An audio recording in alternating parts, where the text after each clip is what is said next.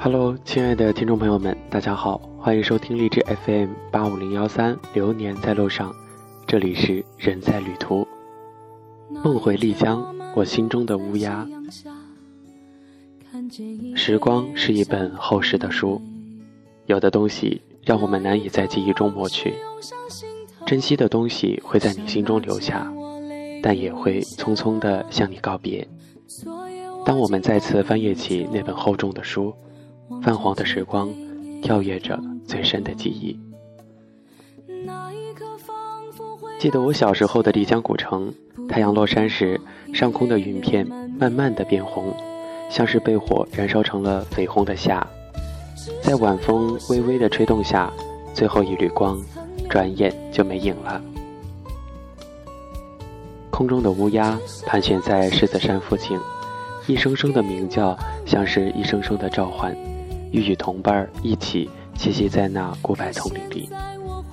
狮子山高大的翠柏，有的几百年，有的上千年。巨大的树冠，斑驳的树干，带着生命特有的痕迹。在纳西人和古城原居民的护佑下，把生命一直延续到如今。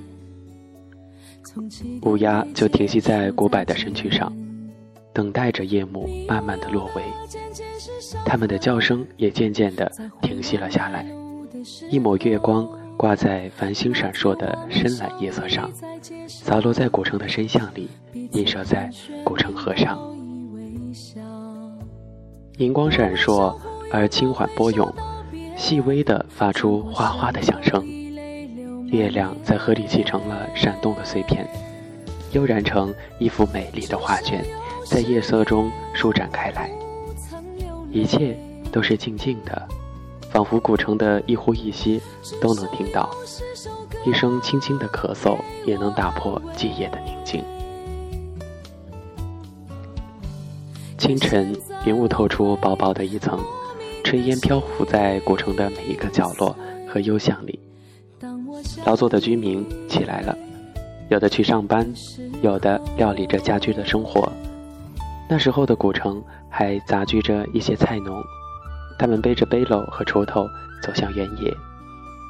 太阳缓缓地升起，古城狮子山的乌鸦也渐渐苏醒过来。它们或是三五成群，亦或八九成对的从窝里飞向原野，飞向远方。我和所有的学龄孩子们背着书包走向学堂。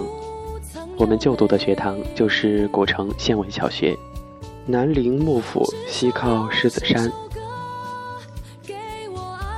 一年级的语文课本里有篇文章让我终生难忘，那篇课文叫做《乌鸦喝水》。正当老师用浓浓的纳西腔给我们朗诵课文时，留守在狮子山的几只乌鸦嘶鸣起来，声音里带着幽怨。我就想。或许他们是牵惦着远方的儿女，或许是因为不能同其他的伙伴以及这片山水长相厮守了，或者是因为他们老了。这些当然都是我的猜想，但我真的是用心体会了。我听不懂乌鸦叫声里的含义，但是肯定一点，他们一定是在远方传递着信息。记忆中的古城是一片祥和的地方，人们带着朴素的思想，造化着自己美丽的生活。庭院里种着各色花卉，繁花似锦，春意盎然。然而时光也为庭院留下了斑驳的幽深。小时候听大人们说，乌鸦频繁的孤鸣，古城里肯定就要死人。古城狮子山的乌鸦是常常孤鸣的，而古城里的人也常常死去。于是，人们就会埋怨乌鸦。但细细想来，生命其实就是一个过程，只要有生的因，就有死的果。其实，乌鸦的叫鸣声和人的死亡没有多少必然的联系，它们的哀鸣是在为同类唱念着悲伤。也许是这寂静的夜，更加渲染了人类自身的哀伤。联想起唐代诗人张继的《枫桥夜泊》和丽江乌鸦的叫声，便有着深刻的意境。小时候，我们在太阳近晚的余光下，依稀看到茶马古道马帮过住在古城，倾听着铁蹄马踏在古城街的五花石板上一路的破碎声和乌鸦栖落的呼鸣，这时候便产生了微妙而离谱的幻想。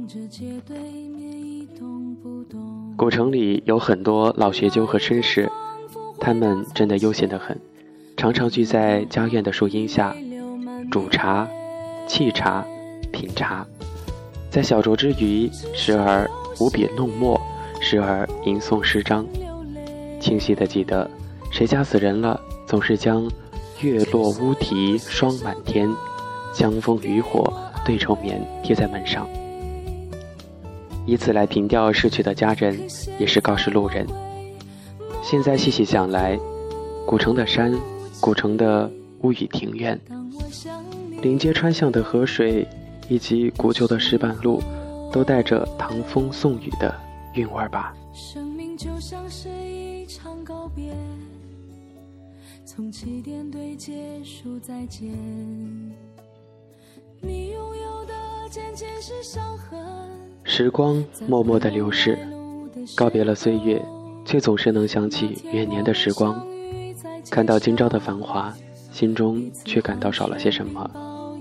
是啊，还有告别我们多年的乌鸦，我真的不知道它们去向哪里，是不是它们有意躲避着尘世浮华？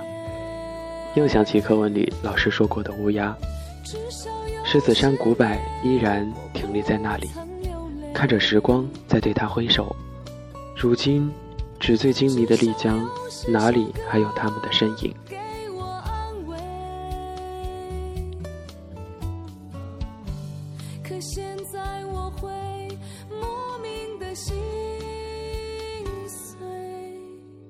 当我想你